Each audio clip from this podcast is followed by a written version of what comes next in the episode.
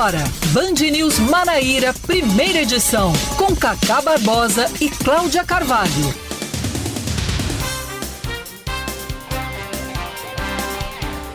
Liga a câmera, menina, que começou 9 horas 26 minutos em João Pessoa, 9 horas 26 minutos na Paraíba. Bom dia, bom dia, bom dia. Hoje é quinta-feira, é véspera de sexta, é dia 13, 13 de outubro de 2022. Tá começando o Band News Manaíra, primeira edição comigo, Cacá Barbosa, com Cláudia Carvalho e com o Malu com a câmera do iPhone fazendo um storyzinho pro Instagram Band News FM Manaíra. Bom dia, Cláudia. Muito bom dia, Cacá. Bom dia para todos os nossos ouvintes, para Malu, para todos os internautas. A gente vai estar aqui até às 11 da manhã trazendo os fatos mais importantes da Paraíba. Obrigada pela sua conexão, pela sua sintonia. Então, sem lero lero, vamos aos destaques de hoje.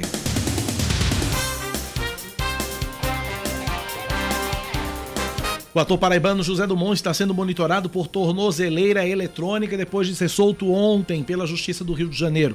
Ele foi detido em flagrante no mês passado depois que a polícia encontrou imagens de pornografia infantil no celular e no computador que pertence ao artista. Questionado sobre os arquivos apreendidos, Dumont confirmou em depoimento à polícia que eles faziam parte de um estudo para a realização de um futuro trabalho artístico. Uh, de acordo com as investigações, o ator também teria cometido estupro de vulnerável depois de câmeras de, vigilância o terem flagrado trocando beijos na boca e carícias íntimas com um jovem de 12 anos. Um homem de 49 anos morre depois de cair de uma árvore em João Pessoa. De acordo com o Hospital de Emergência e Trauma, ele realizava a poda da planta quando caiu da altura de aproximadamente 10 metros. Ele deu entrada na unidade depois de ter sido socorrido pelo SAMU, entubado e em estado grave, mas não resistiu aos ferimentos. É, enfim, infelizmente estava trabalhando, se acidentou e não resistiu e veio a óbito. Mais um destaque para você. Agora a gente fala de eleições 2022.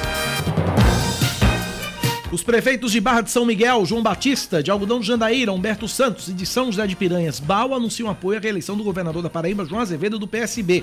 Quem também aderiu a João Azevedo foi a prefeita de Areia, Silvia Cunha Lima, e vereadores do município. Além deles, 10 parlamentares de São José de Piranhas e dois de Guarabira se manifestaram a favor do atual governador no segundo turno. Por outro lado, o ex-deputado e ex-prefeito de Areia de Baraunas, Antônio Mineral, que era aliado de João Azevedo, anuncia apoio neste segundo turno ao candidato do PSDB ao governo, Pedro Cunha Lima. Durante o anúncio, Mineral afirmou que a decisão reflete o desejo de mudança do povo paraibano. Hoje, o Tucano receberia o apoio de um partido que faz parte da base política de João Azevedo, mas esse evento acabou sendo adiado. Que partido era esse, hein, Cláudio? Você tem informação? Não tem informação.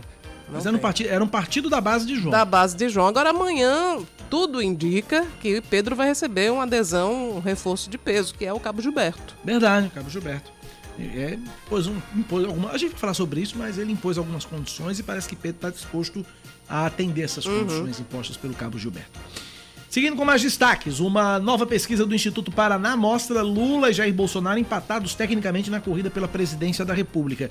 O petista aparece com 51,9% dos votos válidos, excluindo brancos e nulos, contra 48,1% do presidente que tenta a reeleição pelo PL. A margem de erro é de 2,2 pontos percentuais para mais ou para menos. Em intenções de voto, Lula tem 47,6% e Bolsonaro 44,1%. Brancos e nulos somam 4,8% e 4,8% e 3,6% não sabem ou não responderam. Paraná Pesquisas ouviu 2.020 eleitores entre os dias 8 e 12 de outubro em 162 municípios para, é, brasileiros. O nível de confiança é de 95%. E o levantamento foi registrado no Tribunal Superior Eleitoral sob o número BR 08438 2022. Aí eu abro um parênteses, registre-se que o Paraná Pesquisas foi o instituto que mais chegou perto do resultado no primeiro turno das eleições. E registre-se também que tá tudo embolado, né? Tá tudo embolado. Vai ser com muita emoção esse segundo turno das eleições presidenciais. E ao que tudo indica aqui na Paraíba também, né? Vai ter. A, a, única pesquisa que foi divulgada, ela dá uma margem até confortável para João Azevedo, mas a gente precisa comparar com outras, né? Para é. saber até quando se aproximar mais do dia 30 de outubro para a gente saber, ou pelo menos ter uma noção né, do que pode acontecer. Mas a diferença não é grande, não. Vamos falar de esportes vamos agora? Vamos falar de esportes, vamos lá. Corinthians e Flamengo ficam no 0 a 0 no primeiro jogo da decisão da Copa do Brasil. Antes que você, antes que você chame o repórter, eu quero minha noite de sono de volta. Fui dormir tarde que só a mulher assistindo este jogo 0 a 0 tá vendo? Eu dormi no meio. É. Então. Bom, mas quem vai trazer os detalhes pra gente, principalmente pra mim, que dormi antes do fim da partida, é Maurício Ferreira. O goleiro Cássio, herói do Corinthians no empate com o Flamengo pela Copa do Brasil, demonstra confiança para o jogo de volta na próxima semana no Rio de Janeiro. Após o empate por 0 a 0 em Itaquera, o camisa 12 destacou a consistência defensiva, mas ponderou que o alvinegro poderia ter trabalhado melhor a posse de bola. Jogo difícil, jogo disputado, jogo grande, mas infelizmente não conseguimos a vitória. Já tivemos é, algumas chances de de repente trabalhar um pouco melhor e, e poder criar uma chance de, de, de, de gol. Ali a gente conseguiu se defender bem, mas tudo aberto, confiante, mesma confiança que a gente pode ir lá no Rio de Janeiro ganhar a partida. Então, trabalhar, tentar corrigir e fazer uma grande partida lá no Rio. Ontem, aliás, eu vou até levar o é, Maurício Ferreira foi muito sim, foi muito é, modesto quando disse que Cássio foi o herói da partida. Na verdade, Cássio foi o santo da partida. Uhum. São Cássio ontem salvou o Corinthians de um bocado aí, viu? Vamos falar do treino, do tempo e da temperatura? 9h32.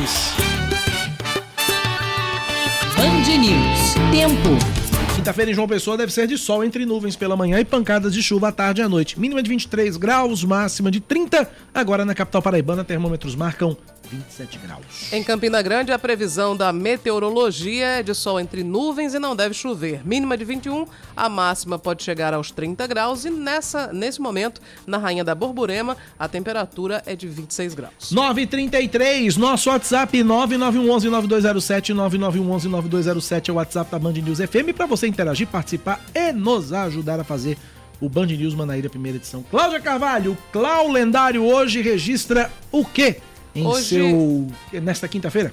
Essa quinta-feira, dia 13 de outubro, é Dia Nacional do Fisioterapeuta e do Terapeuta Ocupacional. Bacana?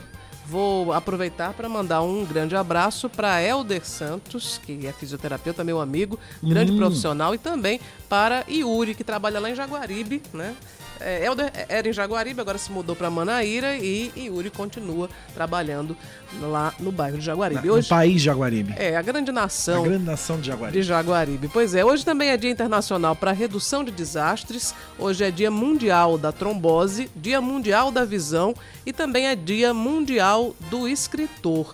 E tem algumas datas hoje importantes, eu vou, vou pensar uma delas, eu sei que você também vai, vai trazer algumas, mas em 1972, um voo da Força Aérea, Aérea Uruguaia, o voo 571, caiu nas montanhas dos Andes. 28 pessoas sobreviveram a esse acidente e todos, exceto 16, eh, sucumbiram antes do resgate que aconteceu no dia 23 de dezembro. É uma história impressionante que Um virou avião filme. uruguaio, é? É, é uruguaio. 72? 72. No meu site aqui no Guia dos Curiosos tá dando 73. É, mas é 72. O time de rugby do Uruguai É. estava a caminho de Santiago do Chile em um avião da Força Aérea quando, em meio ao mau tempo, os pilotos se confundiram e iniciaram o procedimento de descida antes da hora. O resultado foi que o avião bateu no cume da montanha a mais de 4 mil metros de altitude, praticamente numa velocidade de cruzeiro. O turbo-hélice se partiu em dois e desceu a mais de 300 km por hora pela neve até parar em um banco de gelo. 12 pessoas morreram na queda, outras 17 não, não resistiram aos dias que se seguiram, porque o frio era rigorosíssimo, mas 16 jovens conseguiram se salvar e foram resgatados 72 dias depois. Loucura. Bom, em Leandro Oliveira, hoje, 45 anos do título paulista de 1977 conquistado pelo seu Corinthians. Você lembra depois bem, de né? passar 24 anos sem ganhar um título. Não é que eu lembro não, o site tá me dizendo aqui, amigo. Sou eu não que tô dizendo não. Será que o Corinthians leva? O Corinthians ontem levou um calor do Flamengo ontem, né? A gente foi garfado na realidade, né? Aham. Aquele pênalti ali que o juiz nem se direcionou ao VAR. Uhum. É, faltou ali. E Cássio, o que, é que você achou de Cássio? São Cássio. Ele tá bem queixudo, né? Eita, eita piadinha sem graça. Valeu, pessoal. Eu não sei porque que eu ainda abro o microfone pra esse menino. Bom, vamos falar, vamos seguir aqui. É, 44 anos atrás, 13 de outubro de 78, o presidente Ernesto Geisel assinava um documento revogando o AI-5 a partir de janeiro de 79. Né? A famosa anistia, né? Famosa anistia. E em 1884, os cientistas determinavam o meridiano de Greenwich, que é a linha imaginária que corta os polos, como ponto de referência para a determinação dos fusos horários. E hoje também é aniversário do Jogo do Bicho. 1890, 13 de outubro de 1890, Barão de Drummond, João Batista Viana Drummond, criava no Rio de Janeiro o Jogo do Bicho, criador do primeiro jardim botânico da cidade. Ele criou uma loteria onde um animal ficava preso a uma gaiola coberta e os, visitantes deveriam tentar acertar, a partir de números relacionados aos bichos, qual era o animal. Eu acho complicadíssimo jogar no jogo do bicho. Também acho. Meu pai jogava, eu não sinceramente, eu não sei como é que se consegue acompanhar. Enfim, a lógica do jogo do bicho é muito complicada. Você falou do acidente de lá, de lá do, do, Uruguai, aí o ouvinte aqui, nosso Fred dos Bancários, disse o seguinte, que no centro de Montevidéu tem um museu que conta essa história toda. Inclusive com depoimentos gravados dos sobreviventes. É, tem um deles que, que virou palestrante, ele, enfim, ele tem três empresas, ele é um cara riquíssimo, e além disso ele dá palestras contando que na verdade teve uma estratégia, né? Quando. Eu acho que o filme que conta essa história chama-se Vivos, né? Uhum. Que, que, mostra, enfim, a luta desses, desses rapazes do time de rugby para continuar vivos. O, o frio chegava a menos 50, Kaká. Mas eles desenvolveram uma estratégia, por exemplo, pegar restos da fuselagem, malas, não sei o quê, para criar uma parede e eles se manterem dentro da, do, do, resto da aeronave para evitar o frio que era intenso demais. Loucura. Uma luta pela vida, realmente. 9 horas 38 minutos. Vamos a Brasília. Após as eleições, o MDB estuda a possibilidade de fusão com mais três siglas. Objetivo de ampliar a bancada no Congresso. Fernanda Martinelli tem as informações. É você, Fernanda. Bom dia. Oi, Cacá, bom dia a você, Cláudia, a todos os ouvintes. É isso mesmo, o MDB está estudando essa possibilidade, principalmente após a força que o próprio partido e a agora ex-candidata à presidência da República, Simone Tebet, acabou ganhando, embora ela tenha ficado em terceiro lugar, com uma porcentagem bem distante dos dois primeiros lugares nas eleições, mas ela acabou ganhando uma projeção, principalmente em relação aos debates. Por isso, o MDB agora estuda essa fusão com outros três partidos, que seriam o PSDB, o Podemos e também o Cidadania, PSDB e Cidadania, que fizeram parte aí da chapa de Simone Tebet na corrida presidencial. O principal objetivo, como você bem disse, é ampliar a bancada no Congresso Nacional. E se essa fusão acontecer, essa negociação avançar, o novo partido, que ainda não teria o um nome escolhido, teria cerca de 72 deputados federais em 2023. Nessas eleições, o MDB elegeu 42 deputados, o PSDB 13, o Podemos 12 e o Cidadania 5. Essa é uma tendência que vem avançando entre as legendas, como aconteceu com a União Brasil, que foi a fusão do Democratas com o PSL, justamente buscando diminuir a quantidade de siglas e também ampliar a representação das bancadas federais. Essa também seria uma questão relacionada à liberação do MDB em relação ao segundo turno. O MDB não fechou questão em relação a todos os seus diretórios, liberou Simone Tebet, que foi candidata à presidência, mais 12 diretórios para decidirem se queriam apoiar nesse segundo turno ou Lula ou Bolsonaro. Tebet ficou ao lado de Lula, porém, em outras ocasiões, como é o caso do, da Paraíba, onde o veneziano do MDB aceitou, né, acabou decidindo por apoiar a candidatura de Pedro Cunha Lima do PSDB, agora no segundo turno, isso acaba mostrando que realmente já existe pelo menos uma conversação entre MDB e PSDB em nível nacional. Na chapa presidência da República, MDB caminhou lá do PSDB com Simone Tebet e Mara Gabrilli e agora, depois dessas eleições e dessa projeção, as duas legendas, além de Podemos e Cidadania, estudam essa fusão que pode acontecer ainda no final desse ano ou no início do ano que vem, já visando a próxima legislatura e a ampliação da bancada. Então, essas negociações acontecem aqui em Brasília, nos diretórios nacionais, e pode ser que haja, assim, essa fusão e, com isso, um novo partido pode surgir aí a partir dessas conversas. Volto com vocês. Obrigado, Fernanda Martinelli, pelas informações. Cláudia, é...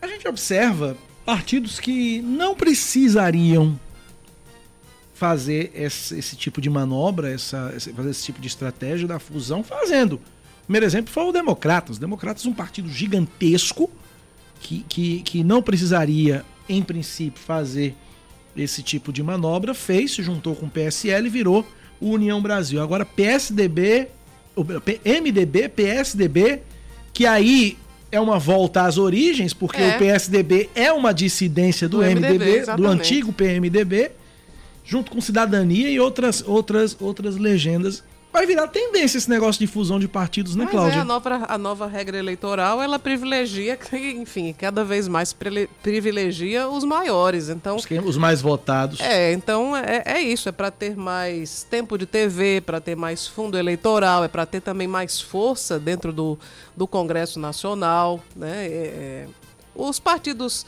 menores até já enveredaram por isso durante a campanha, né? Porque é, quem, não, quem não consegue fazer a fusão, por exemplo, o, o, o PSTU, o PCO, fica completamente fora, praticamente fora do pleito, porque você não tem, não tem o acesso ao fundão, não tem Guia é, eleitoral. guia eleitoral. Quer dizer, é muito complicado não, participa, fazer. não participa de todos os É, não é debates. obrigado a ser chamado, né, É. para as entrevistas, para os debates. As emissoras de TV e de rádio não têm essa obrigação. Então, algumas, a exemplo da, da Band News FM, chama, mas tem várias que não chamam, né?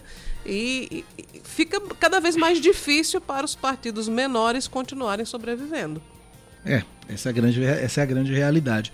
A tal da cláusula de barreira, né? A lei eleitoral, as regras do jogo político que são feitas pelos, Pelos políticos. políticos, é claro. Exatamente. Em nome da própria sobrevivência. 9 horas 43 minutos, Cláudia Carvalho, 9h43. Vamos falar dos apoios das, dos nossos dois candidatos ao governo da Paraíba. Pedro Cunha Lima, que deve receber, portanto, amanhã um apoio de peso, como você antecipou, que é o do deputado estadual e deputado federal eleito, Cabo Gilberto. É. Cabo Gilberto, ao contrário de Nilvan Ferreira, ao contrário do PL, não deve ficar neutro, né? Ele. Ontem à, noite eu conversei com ele, ele ainda não tinha definido o local e o horário, mas inclusive eu tinha convidado ele para uma entrevista aqui na, na Band News.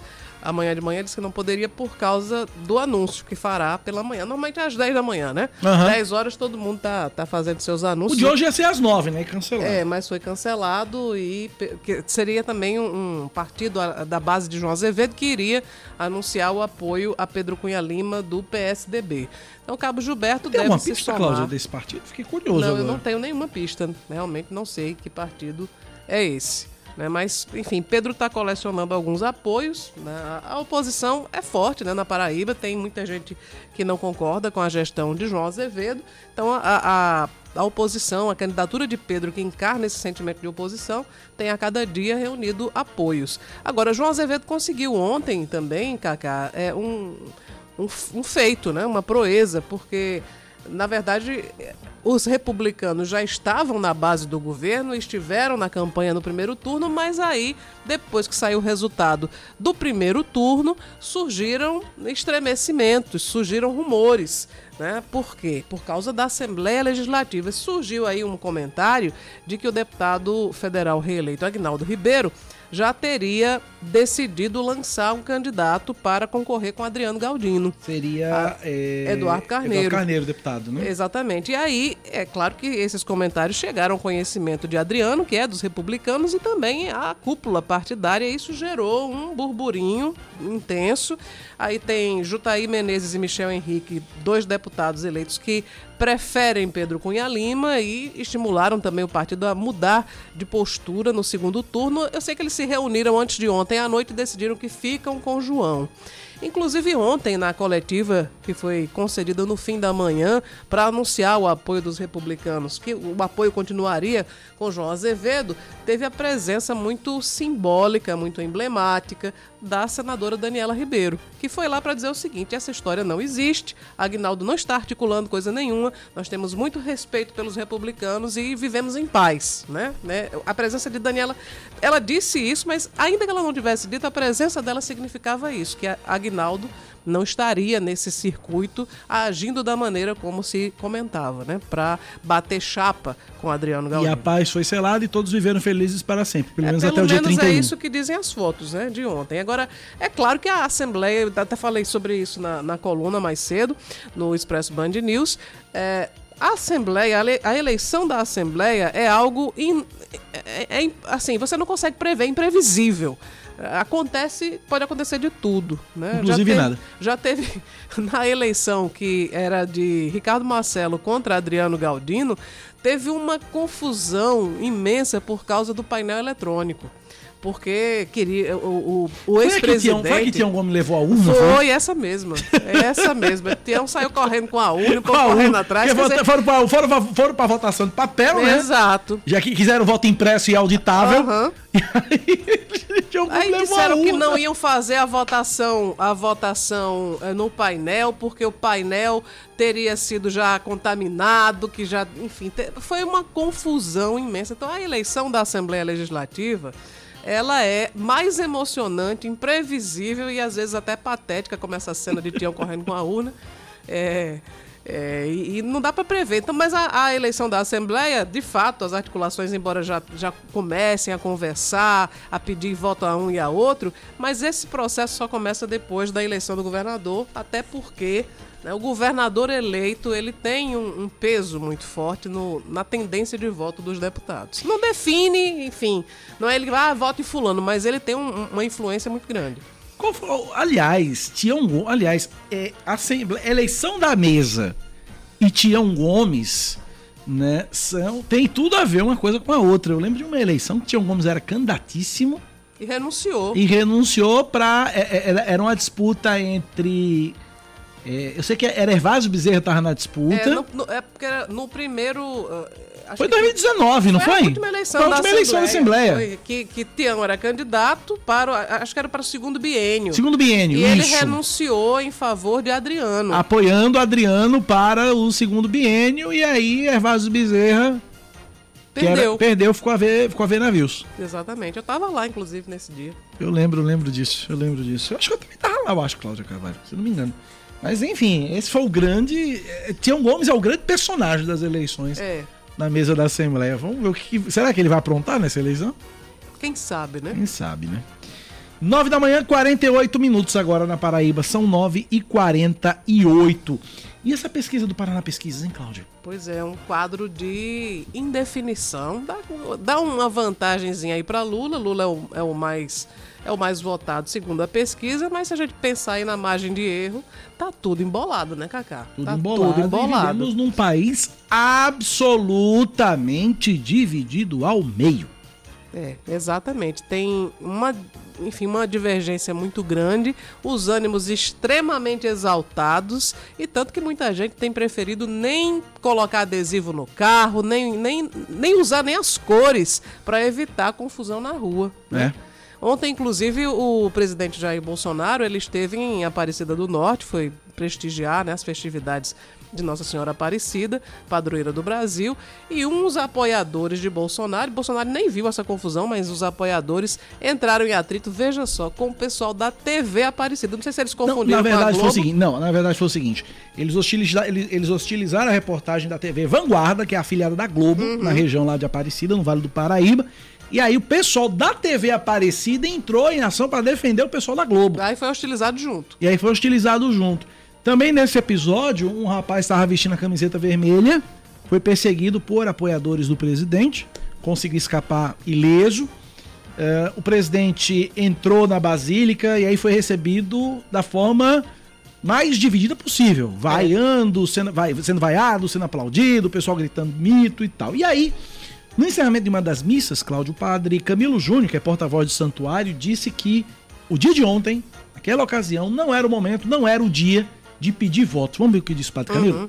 Parabéns a você que está aqui dentro da Basílica, rezando. Você que entendeu que hoje é dia de Nossa Senhora Aparecida. É a ela as nossas palmas, é a ela a nossa aclamação, é a ela o nosso viva. Porque só temos segurança nas mãos de Deus e no colo de Maria.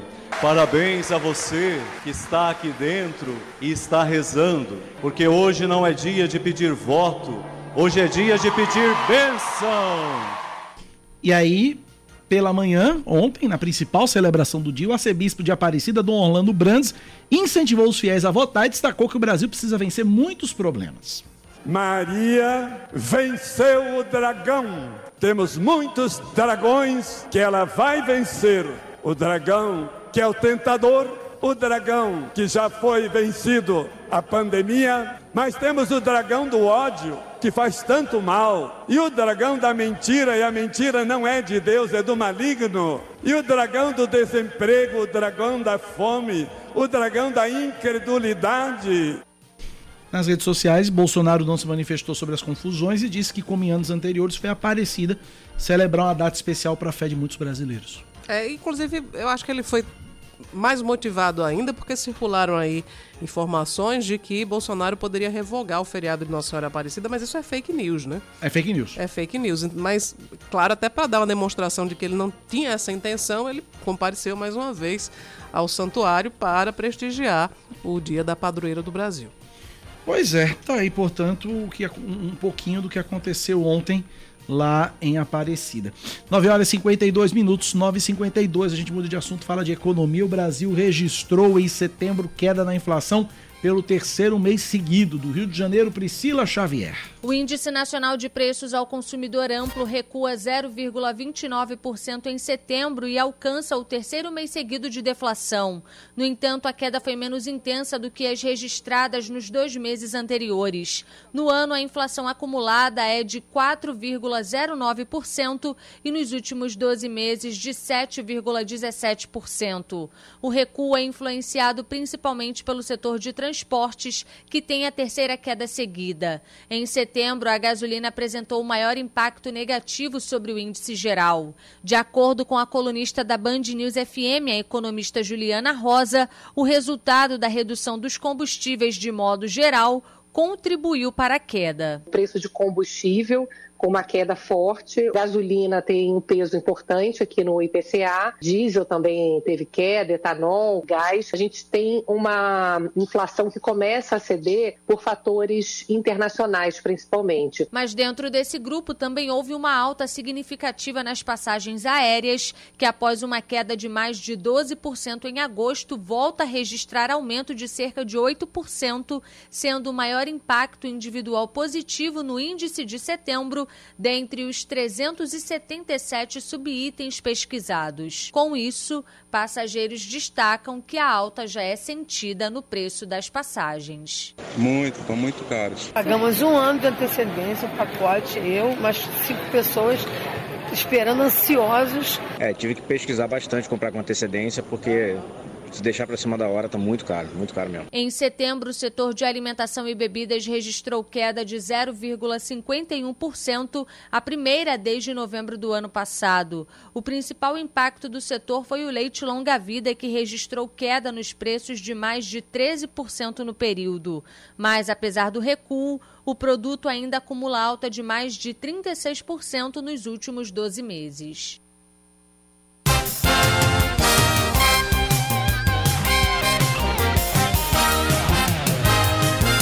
Pois é, e aí o que, que acontece? Ainda falando sobre economia, a poupança voltou a ter rendimento maior do que a inflação depois de dois anos. Atualmente a poupança rende 6,17% ao ano. A melhoria do rendimento deve ajudar a conter a fuga recorde de recursos da poupança que foi observada este ano. De janeiro a setembro, os brasileiros sacaram da aplicação financeira 91 bilhões de reais a mais do que depositaram. E aí a gente fala agora com, sobre esse assunto com o mestre em investimento e economista Amadeu Fonseca. Conversa com a gente a partir de agora. Amadeu, bom dia, bem-vindo à Rádio Band News FM, obrigado por nos atender. Bom dia, gente, bom dia. Explique pra gente esse fenômeno, a poupança rendendo mais, que voltando a render mais do que a, a inflação e o pessoal e a, e a poupança voltando, entre aspas, a valer a pena. Explica esse fenômeno pra gente. É, eu, na verdade a gente observou esses últimos três meses, né, uma queda da inflação e aí de fato contribuiu muito para esse fenômeno, né?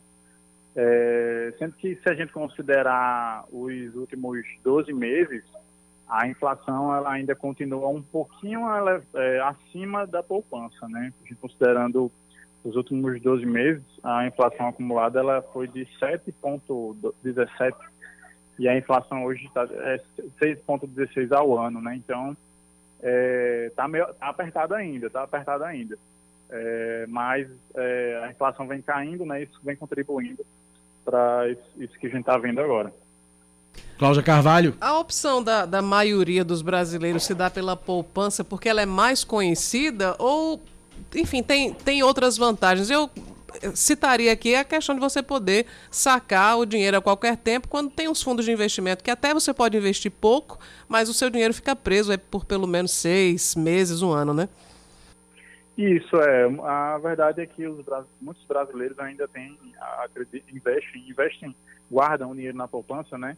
É, mais pela comodidade, né? Mas é, de fato, quando a gente considera a própria Selic, né? A diferença é muito grande. É, eu fiz aqui uma, uma breve simulação aqui para a gente trazer um, mais na prática, né? Para os nossos ouvintes. É, por exemplo, se, se você investindo mil reais é, em janeiro de 2020 até o dia de hoje. Então você teria 1.112,18 centavos. Se você fizesse esse mesmo investimento de mil reais em janeiro de 2020 no Tesouro Direto, por exemplo, no Tesouro Selic, é, você teria algo em torno de 1.172,78, ou seja, uma diferença de 60 reais. Então, é, as pessoas de fato acabam muitas vezes deixando de ganhar um pouquinho a mais é, e, e, o Tesouro Direto, ele na verdade, ele é muito acessível hoje, né? Você consegue investir é, através de uma corretora. É, mas a gente vem fazendo esse trabalho, né, para mostrar às pessoas dessa facilidade e do, do, do que tem de melhor hoje no, no mercado, né? Para que de fato as pessoas não percam tanto em relação à inflação. É, você falou sobre o Tesouro Direto, que tem que ter uma tem que ter uma corretora. A, através dos bancos, dos próprios bancos, no aplicativo, por exemplo, é possível investir no Tesouro di, Direto e também tem outras opções aí para quem não tem tanto dinheiro assim para investir, é, LCI, LCA. Eu queria que você falasse sobre essas opções para quem quer rentabilizar um pouco mais o dinheirinho suado que consegue economizar. Sim, sim. É, hoje é possível sim investir através dos bancos. Hoje, hoje é, muitos bancos têm as suas corretoras próprias, né, e é, facilita muito, né, o acesso para o investidor, que às vezes é, não, não consegue encontrar esses produtos de investimento só na conta corrente. Mas você buscando, por exemplo, uma corretora, é, como eu falei, nos próprios, nos bancos mais tradicionais que já existem, é possível sim você ter acesso ao Tesouro Direto, né, que é o que é um programa que financia as contas, é, a, a, os programas do governo federal, né? então é, é considerado o investimento hoje mais seguro, né, porque é garantido pelo Tesouro Nacional. E aí tem a opção também do, dos outros investimentos, como o próprio L, LCA que falou, que é, tem uma vantagem né, de não ter a, o desconto do imposto de renda, né? ele é livre de imposto de renda. Então, é, muitos investidores acabam optando por esse tipo de investimento, é, por conta do imposto de renda, né? Então, é, existem muitos produtos no mercado e o Tesouro Selic, como eu falei, ele tem ainda a tributação. Então, de, dependendo do tempo né, que você deixa o seu dinheiro, essa alíquota ela é regressiva, ela vai, ela vai diminuindo à medida que, que você deixa o dinheiro mais tempo. Então, é, de fato, hoje em dia existem muitos produtos, existem também os bancos digitais também, né, que tem, é, que oferecem muitos produtos em, em, em CDI, né, que leva em consideração a Selic, né, que hoje está em 13,75. Então, o CDI hoje ele rende 13,65. Então, você tem aí a opção é, nos bancos digitais também. A gente está falando aqui de pequenos investimentos e eu queria que você falasse o que é exatamente pequeno investimento, é, a partir do, de quanto? Mil reais? Não, é, no, se você for investir, por exemplo, no Tesouro, a partir de 30 reais, você, a partir de 34, sendo mais exato, a partir de 34 reais, você já consegue fazer o primeiro investimento. Ok, tá aí, portanto, conversamos nesse momento com Amadeu Fonseca, economista e mestre em investimento. Amadeu, obrigado pela participação. Um abraço, até a próxima. Abraço, até a próxima, que agradeço. Obrigado também, um abraço para você. 10 horas em ponto na Paraíba, 10 da manhã em ponto. A gente vai para intervalo, Cláudia Carvalho. Sim. E na volta a gente segue conversando com os deputados estaduais eleitos. A gente tava conversando com os novatos. Esse que a gente vai conversar não é tão novato assim não, né? Ele tá voltando para casa, tá né? voltando para a Assembleia, já passou pela Prefeitura de João Pessoa. Coincidentemente, 10 anos ele volta, 10 anos depois ele volta. Pois é. Vamos conversar daqui a pouco com o Luciano Cartacho. Luciano Cartacho, eleito ex-prefeito de João Pessoa. para a Assembleia. Ex-prefeito de João Pessoa e eleito para a Assembleia Legislativa pelo PT. Duplamente de volta para casa. A gente volta já já, 10 e 1, intervalo é rapidinho, em instantes a gente tá de volta. Você está ouvindo Band News Manaíra, primeira edição. São 10 horas, 3 minutos. Estamos de volta com Band News Manaíra. A Prefeitura de João Pessoa oferece hoje todas as vacinas do Programa Nacional de Imunização, incluindo as doses contra poliomielite, influenza e Covid-19. Além das unidades de saúde da família, as vacinas podem ser aplicadas nas policlínicas municipais, no Centro Municipal de Imunização, que fica no bairro da Torre, e ainda no Mangabeira Shopping. Detalhe importante: o Ministério da Saúde recomendou que as vacinas contra a Covid-19 podem ser administradas simultaneamente com os imunizantes do calendário vacinal ou em qualquer intervalo na faixa etária a partir de 3 anos. Falta água hoje em cinco bairros de João Pessoa. De acordo com a Cagepa, o abastecimento está suspenso no Distrito Industrial, Jardim Veneza, Vieira Diniz, Bairro das Indústrias e Cidade Verde. A previsão é que o serviço seja retomado gradativamente a partir das duas da tarde. Para mais informações, os consumidores podem ligar para o telefone 115 ou acessar o site cagepa.pb.gov.br. Um homem suspeito de tentativa de assalto no bairro do Bessa, em João Pessoa, é abordado pela Polícia Militar em Manaíra. De acordo com a PM, o suspeito em uma motocicleta foi perseguido e detido por um policial de folga, um policial de folga que estava ao lado do Manaíra Shopping. Aliás, o policial de folga abordou ele do lado do Manaíra Shopping. O homem foi liberado do local depois de passar por revista, mas essa movimentação atraiu muita gente. Verdade. Né? Tem muitos vídeos circulando pela internet, inclusive algumas pessoas dizendo que houve troca de tiros. A polícia disse que não houve, né? A polícia disse que não houve.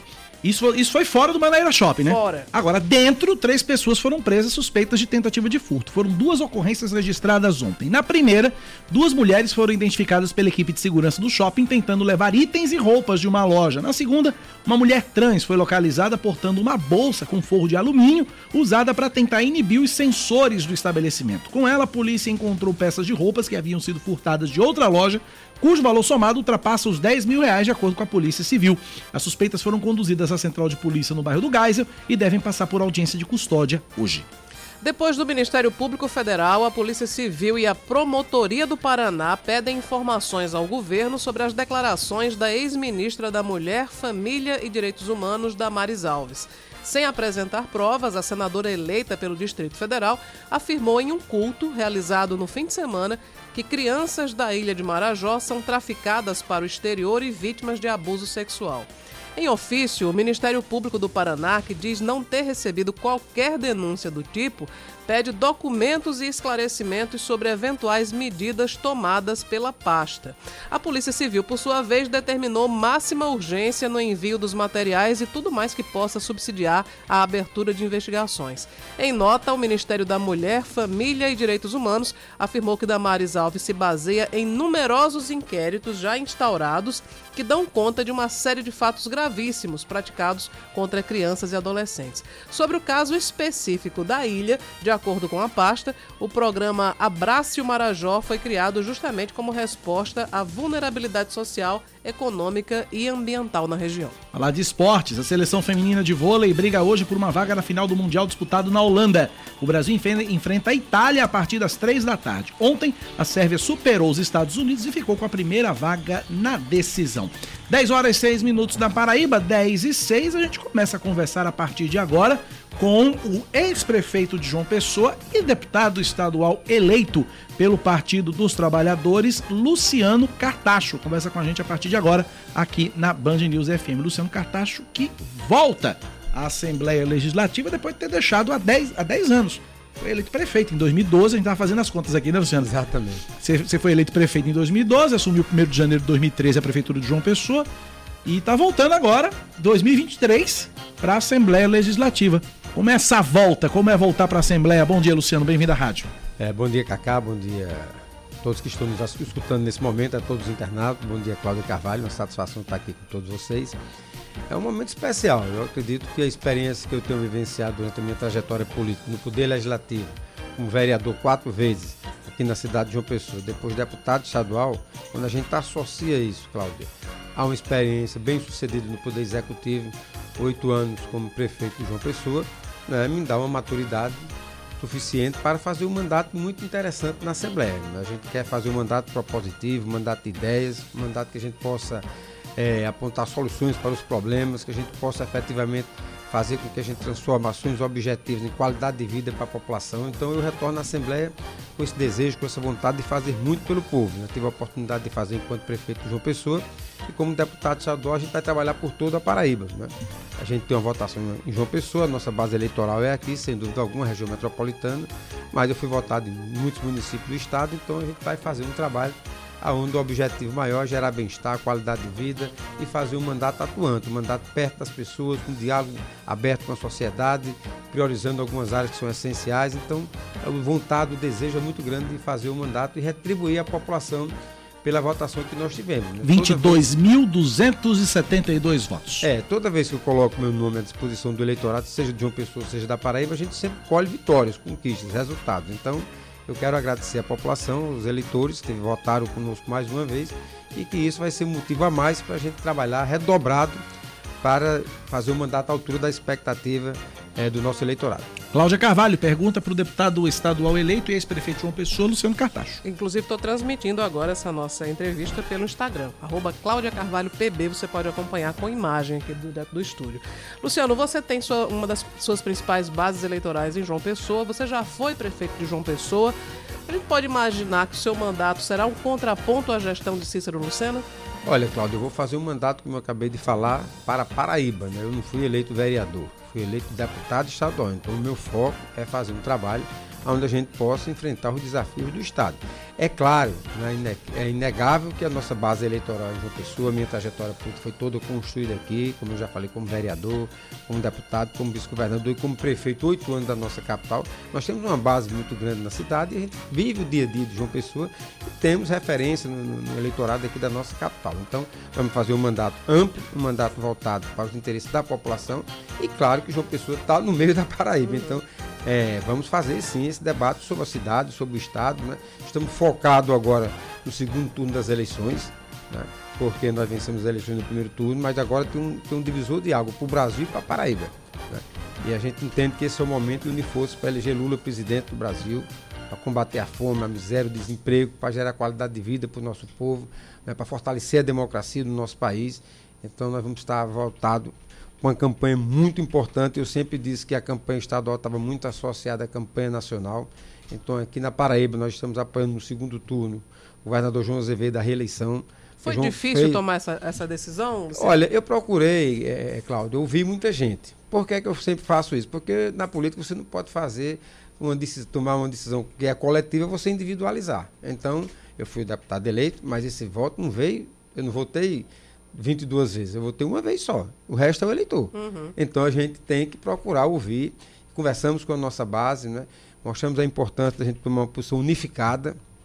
E foi uma decisão madura. Né? Foi baseado numa lógica muito grande que eu sempre dizia no primeiro turno, né? da eleição nacional. Então, João, no primeiro turno, votou em Lula, mesmo sem ser o candidato de Lula na Paraíba. E no segundo turno, reafirma o voto em Lula. Né? E Lula pede o voto no segundo turno para João Azevedo. E o PT, no estado da Paraíba, a resolução do diretório estadual, também indica é, e dá o mote, dá a linha política de votar também em João Azevedo. Então, não foi difícil porque a gente teve esse parâmetro, né? teve essa linha, essa, é, essa, essa coerência do primeiro para o segundo turno de manter o posicionamento Mas, da eleição nacional e da eleição estadual. Então, quanto dessa decisão, Luciano, tem a influência do PT e quanto tem da sua convicção pessoal? Eu acho que tem as duas coisas.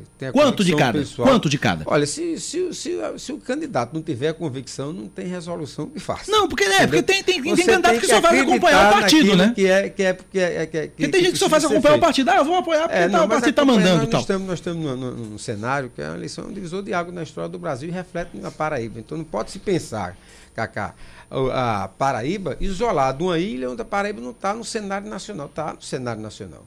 Então tem que ter opinião, tem que definir o que é que você quer para Paraíba e o que é que você quer para o Brasil. Não dá para desassociar num momento como esse não é, uma campanha nacional. Não posso dizer que não tem um candidato a presidente da República.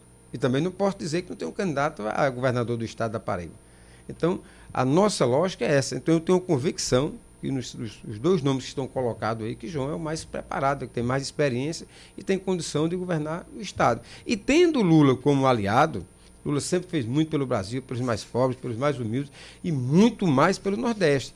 Então, João terá a oportunidade de fazer um governo ao lado de Lula, que trará, trará muito investimento para o Nordeste e vai gerar bem-estar e qualidade de vida para o nosso povo.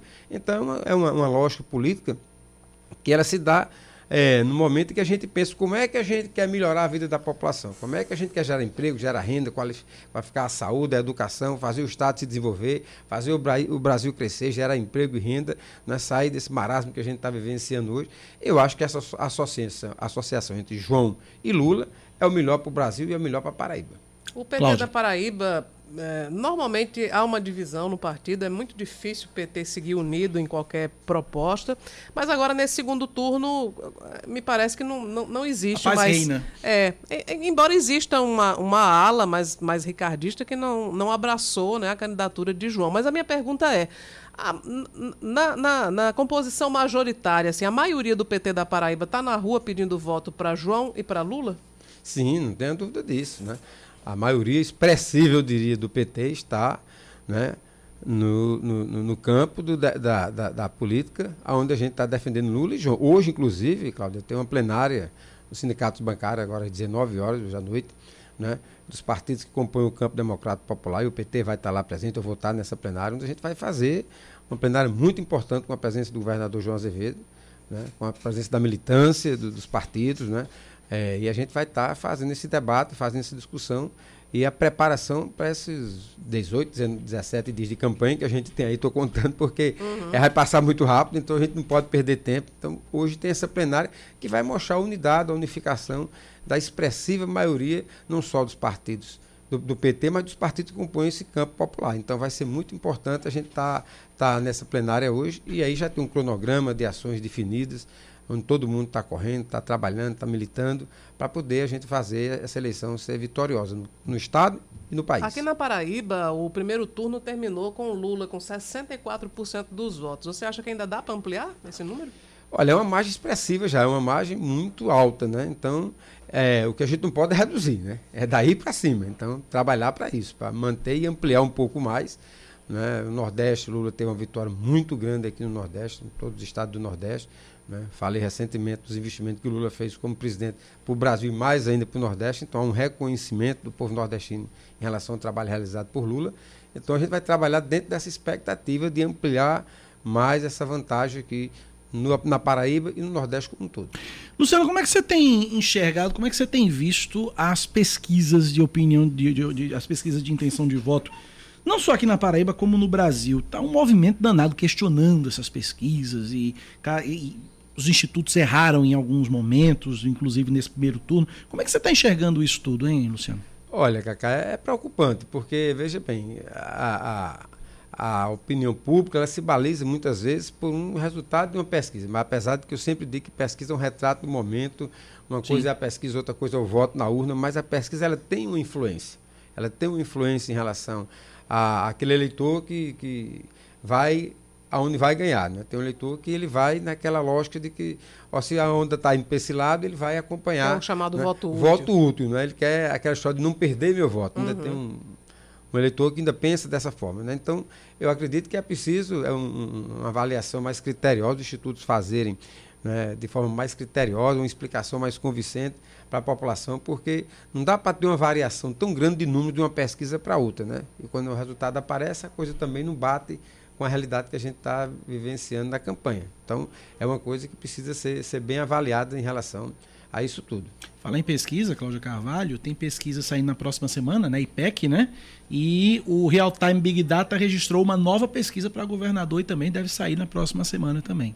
Duas Apesar de que, que eu faço essas observações, mas se a gente analisar, por exemplo, todas as, no cenário nacional, todas as pesquisas de opinião pública deram Lula em primeiro lugar a, a, a questão central foi a diferença, né? É, a questão central foi E o diferente. percentual de diferença, Bolsonaro né? É. atribuído pelas pesquisas É, era bem é menor. bem menor. E foi uma campanha extremamente apertada. E vai ser de novo. Só que agora as dúvida disso. pesquisas estão dizendo É. que está muito apertado. E a gente É, fica se é, é. Paraná Pesquisas, a gente trouxe um a pouco mais cedo. Paraná Pesquisa está dando 52 para Lula, 48 para Bolsonaro. É, tem, tem pesquisa dando 6 55 a pontos diferença, outro dando 45. 7 pontos, está dando 4 pontos de diferença, né?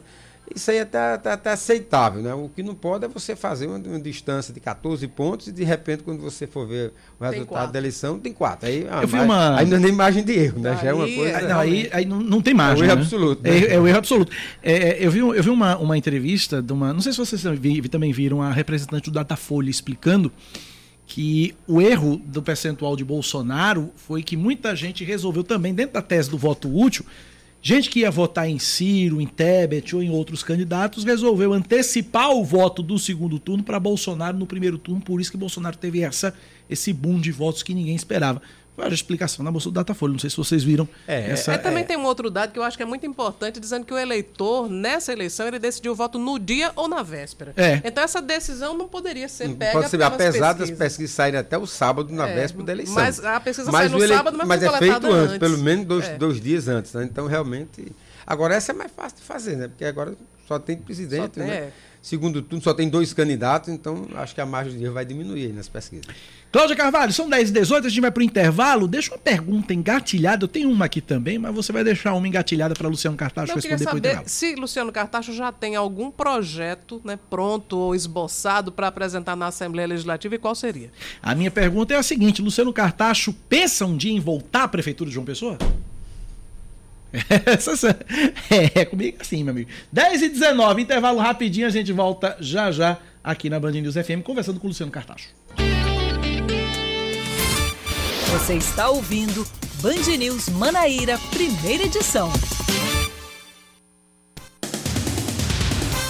Os guardas reais do Palácio de Buckingham já mandam um Comemoram. recado, comemoram e já mandam um recado para o rei Charles III. 10 e 20, voltamos pontualmente. Britanicamente. Britanicamente. Agora a gente precisa fazer, a gente precisa voltar mais vezes para criar aquela amizade com o rei Charles, ele Pois é. A gente para tomar chá com bolachas, a exemplo do que a rainha Elizabeth fazia. Com, com frequência, inclusive. Exatamente, exatamente. Eu preciso apresentar as bolachas 3 de maio. Meu Deus do Preciso céu. apresentar a bolachinha 3 de maio. Vamos né? direto para a notícia. Parece o é dedinho melhor. dele, a bolacha 3 de maio, não parece? Aquele- É. né? Coradinho e tal. né? É, exatamente. Vamos aos destaques. O menor preço da gasolina em João Pessoa está em R$ 4,65 em um posto no bairro de Água Fria e o maior é R$ 5,09 no Distrito Industrial.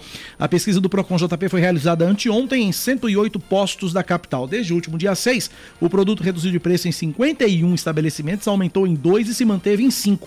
O levantamento completo está no site proconjp.pb.gov.br. O Ministério Público da Paraíba cedia hoje e amanhã a reunião ordinária de número 129 do Conselho Nacional dos Corregedores Gerais do Ministério Público dos Estados e da União. O evento acontece na sala de sessões da sede da Procuradoria-Geral de Justiça aqui em João Pessoa. O Conselho Nacional dos Corregedores Gerais do Ministério Público dos Estados e da União é uma associação nacional criada em 94 que atua para contribuir para a defesa dos princípios, prerrogativas e funções institucionais do Ministério Público incentivar a integração das corregedorias gerais do Ministério Público dos Estados e da União e também promover o intercâmbio de experiências funcionais e administrativas. A Polícia Militar encontra uma casa que armazenava mais de 1.300 litros de óleo diesel armazenados ilegalmente no bairro do Jacaré, em Cabedelo. Quatro homens foram presos ontem à tarde, todos eles, incluindo um ex-presidiário, foram encaminhados para a central de polícia no Geisel. Agora a polícia está em, tá em busca do dono da casa e também investiga a origem do combustível. O jovem de 19 anos, apontado como responsável por atirar em Lady Jane Maria, de 29 anos, que morreu anteontem durante a festa do próprio aniversário em Campina Grande, promete se apresentar hoje à polícia. De acordo com a PM, havia a suspeita de crime passional, mas a Polícia Civil informou que testemunhas viram o suspeito brincando com a arma no momento do disparo. Depois do ocorrido, o jovem saiu do local e não foi localizado. Ele chegou a enviar um áudio para a mãe e nesse áudio ele diz que deve se apresentar à polícia. Ela disse ainda que não sabia que o filho possuía uma arma. Bom, seguindo com mais destaques aqui, a Câmara ainda articula a votação do projeto que prevê punições por erros dos institutos de pesquisa. Adriano Oliveira. A Câmara dos Deputados só deve analisar na semana que vem os projetos que tratam da criminalização dos erros cometidos por institutos que fazem pesquisas eleitorais. A intenção dos parlamentares é que a tramitação seja em regime de urgência, que permite uma análise mais rápida dos projetos de lei, já que dispensa prazos e votações dentro das comissões e assim a proposta pode ser incluída direto na pauta de votações do plenário. São várias as sugestões que tentam implantar principalmente restrições à divulgação de prognósticos às vésperas das eleições. Mas a ideia também encontra resistência dos parlamentares de oposição, que argumentam que a proposta é casuística e uma tentativa de intimidação contra os institutos de pesquisa. No Senado, a proposta já é discutida antes mesmo da análise dos deputados federais. Vamos falar de esportes agora. A primeira corrida de Fórmula E no Brasil vai ser realizada em março na cidade de São Paulo. O circuito da prova vai ser construído no Sambódromo do AMB. A Fórmula E é uma categoria do automobilismo mundial disputada apenas com carros totalmente elétricos. Imagine um carrinho de Fórmula 1 movido a eletricidade. Estou imaginando. É isso. É isso. Inclusive tem uma. uma o barulho muda, né? É, o barulho muda. É um, é um zumbido, é um barulhinho bem, bem, bem diferente. E tem uma, uma coisa legal que é o seguinte: cada carro tem um, um. Existe um setor da pista que o carro passa, e aí ele pode usar um pouco mais de potência ah. do motor por um determinado tempo, cronometrado isso. E aí isso é o que define uma prova. A emoção. É um... o momento em que se vai usar a maior potência. A maior isso? potência. E aí você vai controlando, não tem, não tem reabastecimento, então você vai você tem informação no, na tela da, durante a corrida, você tem informação de quem está na frente, a vantagem em segundos e o percentual da bateria do carro. É muito, é muito legal, vale a pena assistir, vale a pena assistir. Já vi algumas corridas algumas vezes. 10 horas mais 25 minutos, a gente volta a conversar com o, ex-prefeito João Pessoa e deputado estadual eleito Luciano Cartacho. Deixamos duas perguntas no bloco passado. Repete a tua que eu repito a, a minha. A minha era se ele já tem algum projeto elaborado ou esboçado para apresentar na Assembleia. E a minha pergunta é se o Luciano Cartacho pretende um dia voltar à prefeitura de João Pessoa. Escolha mais fácil ou mais difícil? Começar por Cláudio aqui. Vai começar pela mais fácil. Primeiras mulheres, né? É, é, é, o Enem. É, é, é o Enem. Você então, começa respondendo as mais fáceis, depois as mais difíceis. É, não, não tão difíceis, não. Mas eu vou começar por Cláudio aqui.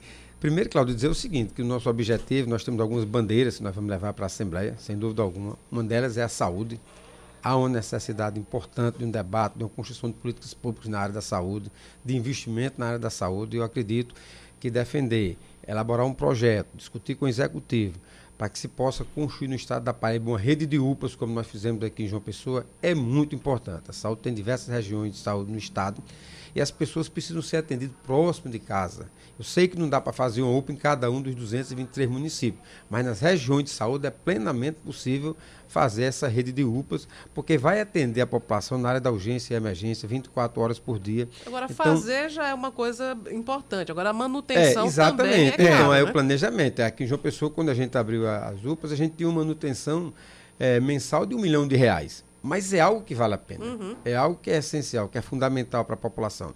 Então, naquilo que é prioridade mesmo, tem que colocar, tem que botar recursos para poder resolver o problema. Né? Então, acredito isso, que isso diminui muito a ambulancioterapia, né? Isso, sem dúvida, que é exatamente essa circulação de, de ambulância na, na, na BR. O cidadão é, sai 400 quilômetros, 200 quilômetros, 300 quilômetros de distância para vir ser atendido um, aqui. Um atendimento que podia é, ser tranquilamente prestado ali na região mais próxima. E outra coisa, Cláudio, quando a pessoa adoece, primeira coisa que ela precisa é do apoio, do carinho, do afeto, é, é da presença da família.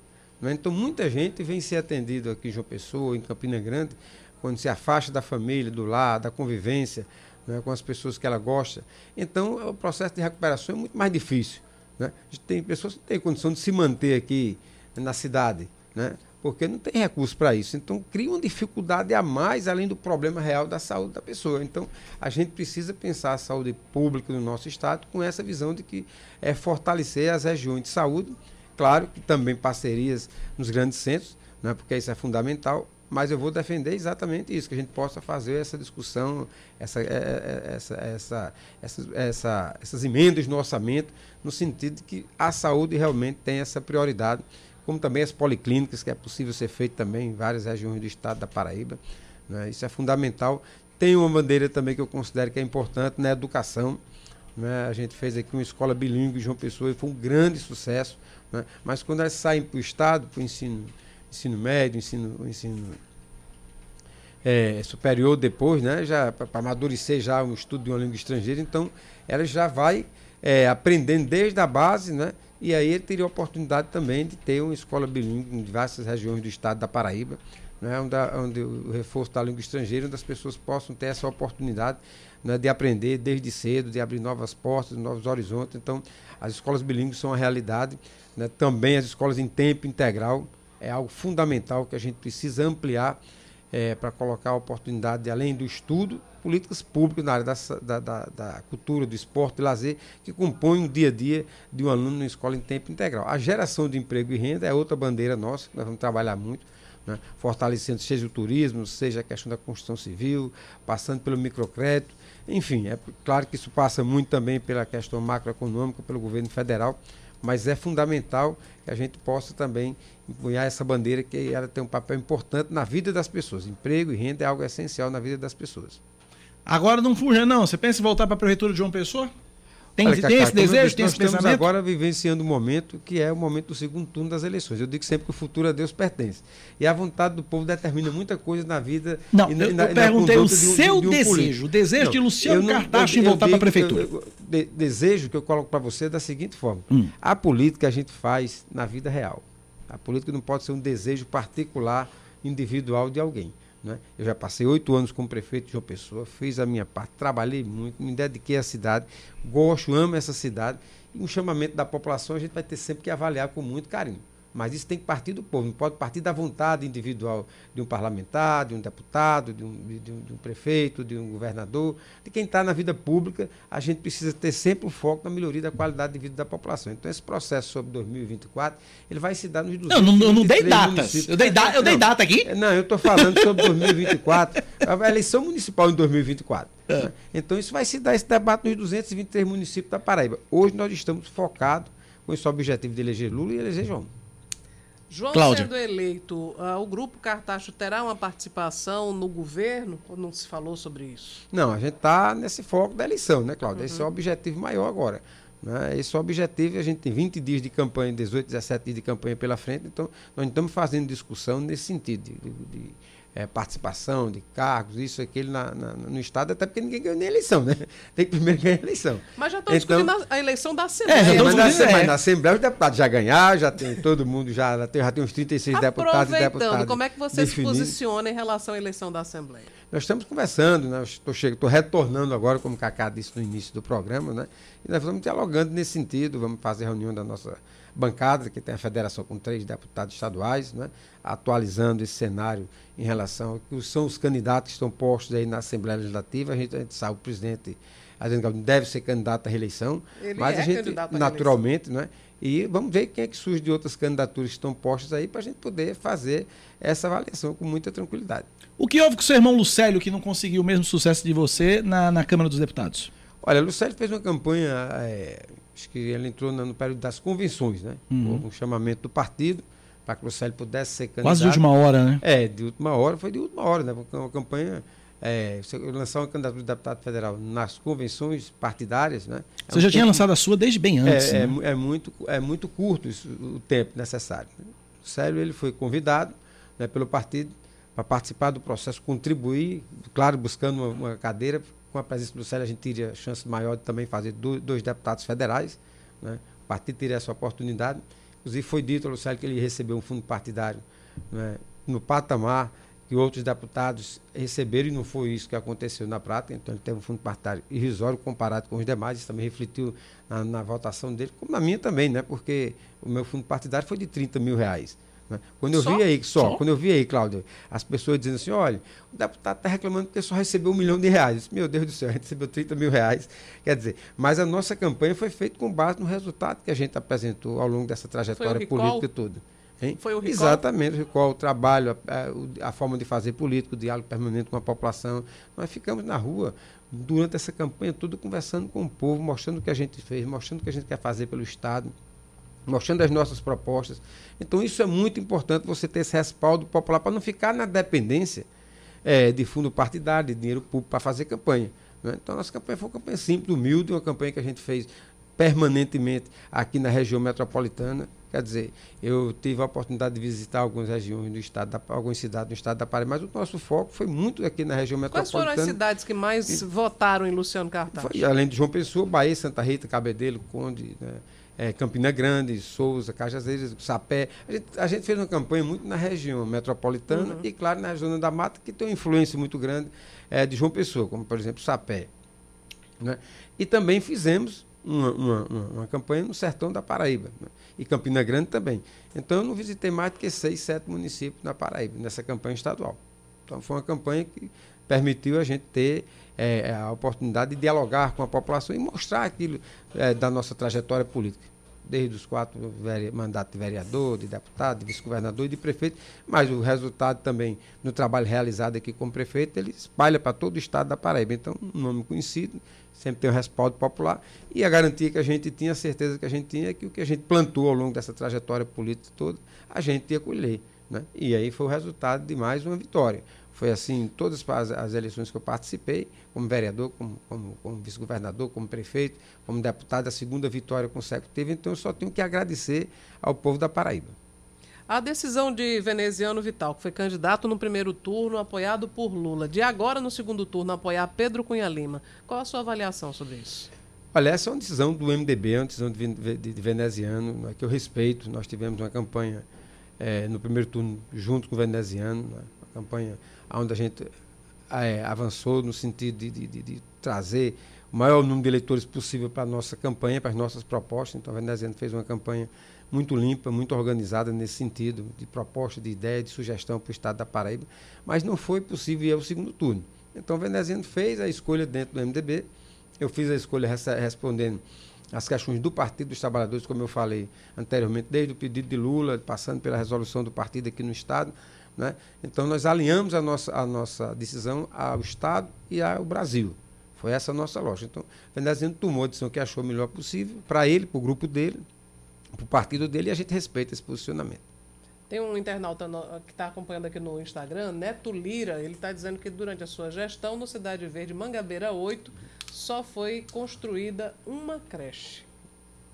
Nós fizemos, nós deixamos João Pessoa com 86 creches em tempo integral. 86 creches, todas funcionando de 7 da manhã até 5 horas da tarde, com cinco refeições por dia para as nossas crianças, fardamento de qualidade, material escolar. As creches cumpriram um papel muito importante para as nossas crianças no processo educacional, como também como uma política pública para as mulheres, Cláudia, porque a creche permite que a mãe ela vá trabalhar, ela vai sustentar a sua família, ela possa ter acesso ao mercado de trabalho, sabendo que a criança está estudando, está sendo bem cuidada, está sendo é, é, bem alimentada numa creche e ela trabalha com sossego.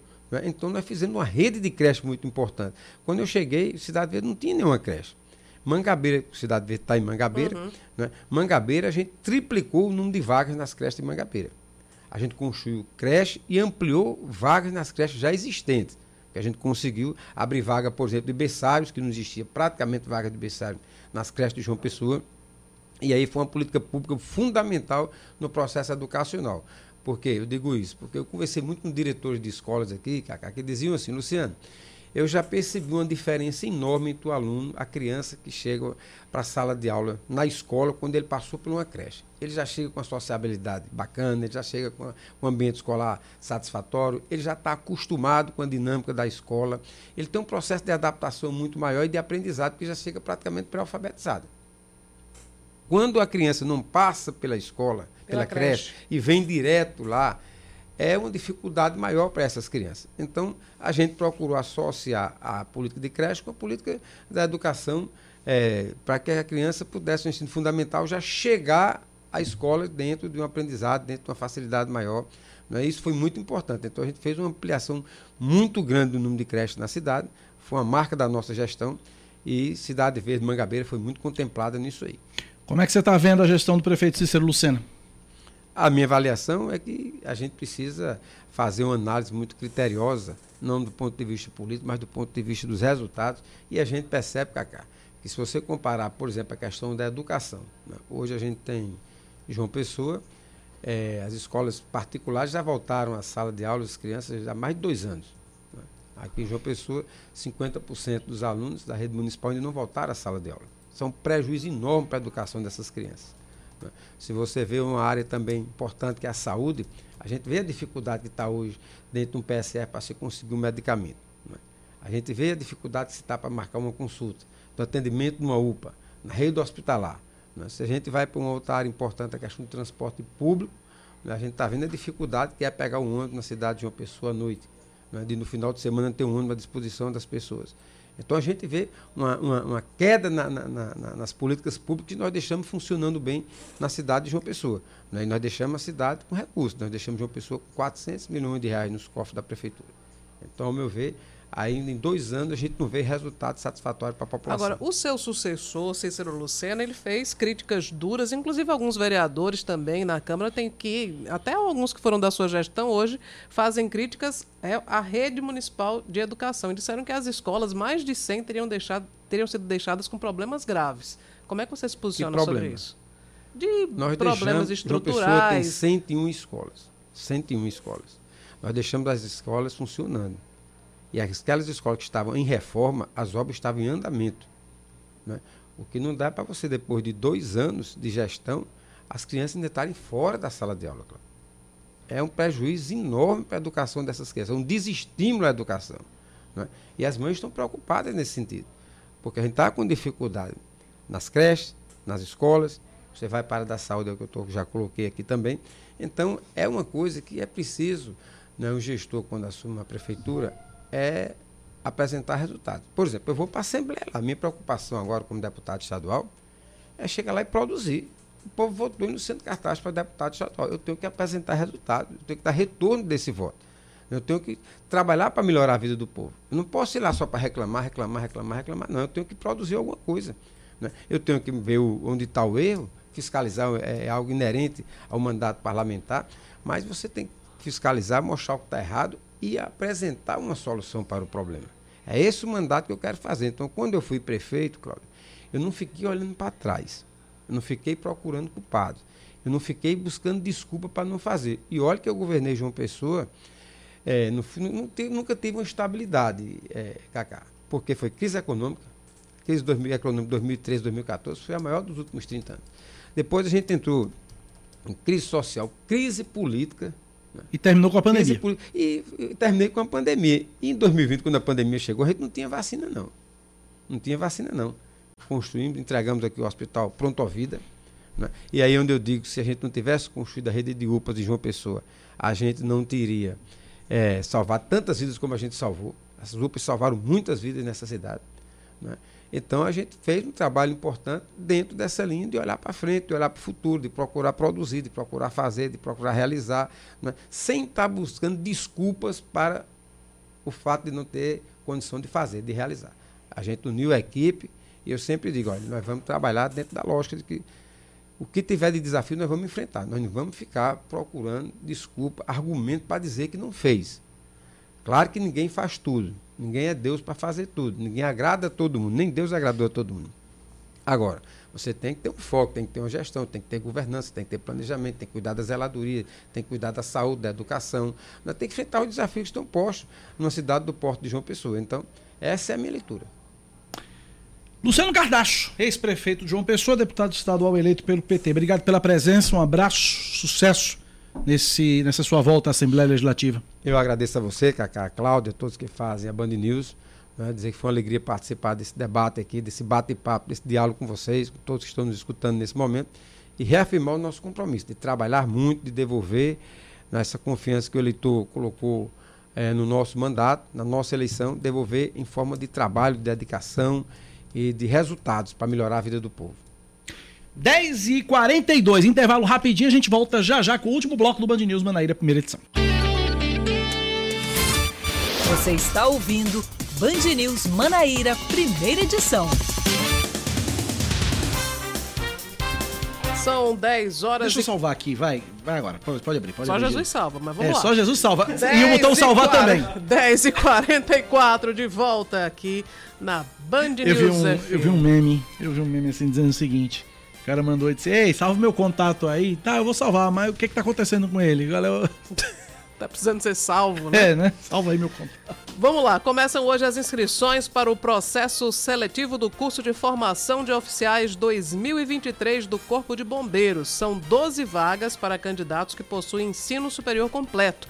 A remuneração começa com R$ 3.213,94 no primeiro ano como cadete e chega até R$ 8.442,63 para segundo tenente. As inscrições custam 80 reais e podem ser feitas até o dia 28 de outubro no site bombeiros.pb.gov.br. Um assunto que não interessa muito a mim, mas pode interessar você que está nos ouvindo. Afinal de contas, eu não faço rádio para mim, faço para você que está nos acompanhando. Porque você não quer ganhar esse É, prêmio. é, é um prêmio muito pouco. Acumulada, a Mega Sena pode pagar hoje o prêmio de apenas 17 milhões de reais para quem acertar as seis dezenas. Se o dinheiro fosse colocado na poupança, renderia cerca de 100 mil reais por mês, pouca coisa. A aposta mínima custa R$ 4,50 e pode ser feita até às 7 da noite. Para Cacazinho gastar a sua sorte, tem que ser um prêmio a partir de quanto? No mínimo 30 Ah, entendi. milhões. Tá certo. No mínimo 30 milhões. Então né? vai ficar para a próxima. Vai né? ficar para a próxima. Tomara Tá que acumule de novo e chegue. Quando chegar nos 30, eu, eu entro no jogo. Tá bom. Uma loja de material esportivo no bairro do Catolé, em Campina Grande, é alvo da gangue da Marcha Ré. Os bandidos utiliz- utilizaram um veículo para quebrar a porta de vidro do estabelecimento e roubaram vários produtos. Não foi revelado o valor do prejuízo causado pelos criminosos, mas a estimativa, a expectativa, aliás, é que imagens de câmera de segurança possam auxiliar na identificação deles. Os bandidos fugiram e até o momento não foram presos. Mais um destaque: uma tentativa de homicídio contra um jovem de 21 anos de idade é registrado no bairro Padre Zé, em João Pessoa. O crime aconteceu quando a vítima assistia com alguns amigos o primeiro jogo da final da Copa do Brasil ontem à noite. Um veículo não identificado se aproximou e atirou, atingindo o rapaz, que foi levado em um carro particular para o hospital de emergência e trauma, onde segue internado em estado grave. A Polícia Civil investiga o caso para identificar os suspeitos e a motivação do crime. Vamos agora falar de eleições 2022. O ex-presidente Lula, candidato do PT ao Planalto, tem mais um dia de campanha pelo Nordeste do país. Depois de passar ontem pelo Complexo do Alemão no Rio de Janeiro e por Salvador, o petista vai estar hoje em Aracaju e Maceió. Já o presidente Jair Bolsonaro faz a primeira viagem do segundo turno ao Nordeste. O candidato à reeleição pelo PL vai estar em Recife. Ontem ele passou por Belo Horizonte e também Aparecida. No domingo, Lula e Bolsonaro participam do debate da Band às 8 horas da noite. Aqui na Rádio Band News FM você já ouve o esquenta para o encontro a partir das 6 e meia da tarde. Futebol, dois jogos abrem as quartas de final da segundona do Campeonato Paraibano. Na manhã de ontem, a Picuiense empatou em 1 a 1 com o Femar. E à tarde, a Perilima venceu a Queimadense por 1 a 0 Hoje, Desportiva Guarabira e Serra Branca se enfrentam neste momento. Já já Lima Souto traz o placar. E o Sabugi joga contra o Confiança de Sapé às 3 da tarde. Todos os jogos estão sendo disputados na Toca do Papão, em Sapé. Falando nisso, olha ele aí. Futebol com Lima Solto.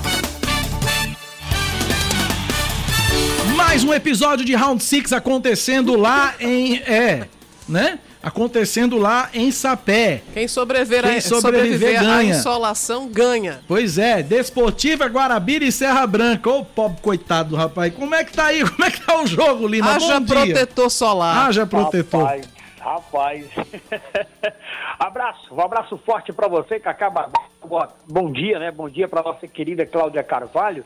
É o Leandro Oliveira que tá chorando, botando culpa na arbitragem. Tenha calma, Leandro. Tenha É, calma. ele, desde hoje ele tá dizendo que o Corinthians foi garfado, que era pro juiz ter ido, ter ido olhar o VAR. Ele quer ensinar o juiz a apitar, ele quer fazer igual o João Bossátiro aqui. Mas não, vamos falar na ausência que ele saiu pra pegar uma garrafa PET de chá de camomila. É, exatamente.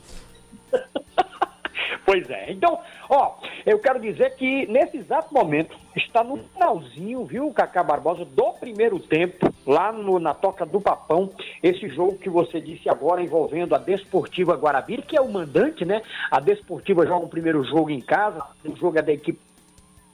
E aí a intenção é o seguinte. 3 a 0, eu disse 3 a 0 para a equipe do Serra Branca. Tá sobrando no primeiro tempo, com certeza vai botando a mão na vaga para a próxima fase. A equipe do Serra Branca, que está transmitindo agora pelo Instagram, botando os gols, eu estou acompanhando aqui minuto a minuto, eles estão muito confiantes que o próximo jogo será no Amigão em Campina Grande, viu? Porque nesse exato momento, meu caro Cacá, ouvinte, está acontecendo uma reunião, doutor Valberto Lira, a presidente da federação, Michele Ramalho, e também os responsáveis né, pela, pela, pelas praças esportivas, né, o Amigão em Campina Grande e o Almeidão aqui em João Pessoa, no caso da né, que é a Secretaria de Juventude, Esporte e Lazer. Conversei agora há pouco com a assessoria de imprensa da CEGEL, disse que a reunião ainda não tinha começado, mas com certeza eh, daqui a pouco, né, logo mais, mais uma hora, uma hora e meia, nós estaremos eh, sabendo como é que vai, como é que vai ficar, né, vamos ficar por dentro, porque eh, será liberado ou não? Né? Será que o Valberto vai aceitar o que foi feito nesses últimos dias? E olha que faz tempo, viu, gente? Faz muito tempo que se não se adaptou, meu amigo. Aí, aí pode aí entregar o certificado de, de, de incompetência, né? Porque realmente não se é, é, é, disse que era muito pouco, né? Faltava muito pouco detalhes no amigão, detalhes também no amigão lá em Campina Grande. Então, com esse tempo todo, né? Há mais de 30 dias praticamente que nós estamos em Sapé realizando a, a, a, a segunda divisão. Sapé Cup, troféu Roberto Lira. É, tomara a Deus hoje acabe e é, o jogo do final de semana já seja realizado tanto aqui em João Pessoa, no Almeidão, como também lá em Campina Grande, porque o Serra Branca joga o jogo da volta. É, tudo indica que é em Campina Grande, com a liberação daqui a pouquinho, e aí nós estamos esperando é, por doutor Roberto Lira é, das praças esportivas, tá certo? Então, no mais, é, logo mais nós, estaremos acompanhando também esse jogo. Por enquanto, terminou o primeiro tempo 3 a 0 do Serra Branca. E à tarde, daqui a pouquinho, o Sabugi com os donos da casa, né? A equipe do Confiança, muito bem treinada, são os, os grandes favoritos. Eu sempre venho batendo aqui nessa tecla, é, é o Confiança da cidade de Sapé, é a equipe do Serra Branca, a Pere Lima que venceu ontem, então eles estão, é, partiram na frente, né, nesse primeiro jogo, nesses primeiros jogos de mata-mata, né, dessas quartas de final do Campeonato Paraibano da segunda divisão. Acabei de conversar com o doutor Alexandre Cavalcante, atenção torcedor do Botafogo, batido, prego batido, é, é, mar, é, é, Prego batido, ponta virada. Pronto, muito bem, Cacá. Então está confirmado, doutor Alexandre Cavalcante será o candidato né, é, à presidência da, do Botafogo, da executiva, né, do Botafogo no próximo dia 23. Ele disse, está tudo batido, bola para frente, vamos seguir com o Botafogo 2023-2024 com o doutor Alexandre Cavalcante. Tá Tem oposição lá dentro ou vai ser chapa única? Não, não, vai ter chapa única. Por enquanto, olha, agora tem um detalhe, né? Até parece que 72 horas antes do, do pleito, no dia 23, ainda tem a expectativa de lançar alguma chapa, né? E aí vamos, vamos ficar nessa expectativa. Mas, por enquanto, a oposição não se manifestou. Se não se manifestar, eu acho que não vão, eles não vão se manifestar, então vai, vai ser doutor Alexandre mesmo, viu, meu caro Cacá Barbosa, para o biênio 23, 24, para continuar seguindo né, com o Botafogo esse sonho tão esperado da Série B eh, que não chega, tá certo? Mas nós estamos aqui, firmes e fortes, né, dando total apoio ao futebol da tarde. Logo mais 5 da tarde tem Band News na área, Lima Souto, professor Leão, João Bosco e também Oscar Neto e o Vitor Oliveira. Lembrando que o Alto Esporte Clube né, deu uma entrevista ontem no Band News na área. O Alto Esporte vai lançar um café da manhã para a imprensa na próxima terça-feira com um projeto super bacana de marketing. Um projeto que tem a assinatura do meu amigo Gilson Lima e também do Manuel Demócrito, que voltou aí com o convite do Ranieri né, a, a, a, a fazer parte né, da diretoria eh, do Clube do Povo. Então, terça-feira, às 10 da manhã, vai ter esse, esse lançamento né, de um novo auto esporte que está surgindo aí. Vamos aguardar. Abraço, Cacá. Um bom dia, bom finalzinho de dia. Uma boa tarde para todos e até amanhã, se Deus quiser, Cacá Barbosa. Valeu, Lima. Abraço pra você. Vamos aguardar então as novidades do Altinho do Amor, né? Que tá com seu projeto aí de marketing, um novo auto esporte. Esperamos que seja coisa boa. 10 da manhã, 55 minutos na Paraíba, 10 e 55. Recebi mensagem aqui do ouvinte Paulo dos Expedicionários, e aí eu vou pedir ao pessoal do Rádio Escudo da Prefeitura de João Pessoa para ver isso. Ele tá dizendo o seguinte, Cacá, fui no lactário da torre, tá sem farmacêutico, a gente fica sem remédio. A farmácia tá fechada e só tem um farmacêutico, isso é uma vergonha. Paulo dos Expedicionários. Pedi aí o pessoal do Rádio Escuda da Prefeitura. Não sei se a Alci já voltou das férias de seis meses dela, mas seja É como porque ela estava completando a volta ao mundo, né? É. Eu não sei se ela já chegou, né, a todos os países. É, não sei, não sei. Mas enfim, seja como for, quem tiver lá, acho que ainda é Marília, dá uma, uma respostazinha aqui pro nosso WhatsApp da Rádio Band News, 991 22 25. ah, Não, 991 11 9207. É o da TV, ó. 9911-9207, dá uma respostazinha aqui que Leandro e a galera aqui da programação vai soltando aqui ao longo do dia. 10h55. Direito e Poder, com Ricardo Sérvulo. Doutor Ricardo Sérvulo, nada está ganho. Bom dia. Nada está ganho. Mas ontem o Flamengo ganhou 2 a 1 Aliás, aliás 2x1 um, eu estava assistindo o jogo do Cuiabá. Não, era o seu sonho de placar. Foi 0x0, né? Foi, embora O, o, Flamengo estivesse jogando com 13 jogadores em campo, segundo o Leandro Oliveira, porque o juiz não quis ver o VAR, mas enfim, sigamos. Quarta-feira tem mais. Quarta-feira tem mais. É porque depois desse jogo eu fui assistir o, a reprise de Cuiabá, Flamengo e Cuiabá. Ah, muito que bem. Doutor Ricardo, as consequências da polarização política no Brasil, sua vez. Na, na verdade é o seguinte, Cacá, bom dia, Cacá, bom dia, Cláudio, bom dia, ouvinte da Band. É, as consequências dessa polarização, primeiro a gente precisa é, voltar um pouquinho no tempo voltemos a 10, 15, 15 anos, vamos lá, 15, 20 anos. A gente não sabia o que, era, o que era polarização política, ou seja, a gente não tinha esse convívio dos antagonismos ideológicos, é, direita com esquerda. Durante muito tempo, a gente ficou é, dentro de uma, uma abstenção, nós saímos desse, dessa, dessa dialética entre direita e esquerda. Até porque havia uma hegemonia da centro-esquerda e da própria esquerda. Né? A direita praticamente não existia. Na verdade, a direita se envergonhava de ser chamada de direita porque é, existia alguns rótulos é, em cima disso. O que é que eu quero dizer com isso? Eu quero dizer é que a, de, de cinco anos para cá, de seis anos para cá, esse debate voltou à cena. E as pessoas que eu vi, e eu via Cacá, Cláudia e ouvinte da banda, eu via gente esclarecida dizer que essa coisa de direita e esquerda não existia. Veja que absurdo. É totalmente inverídico. Claro que existe. E não existe aqui só no Brasil, existe no mundo inteiro. A direita e a esquerda são vertentes ideológicas totalmente antagônicas.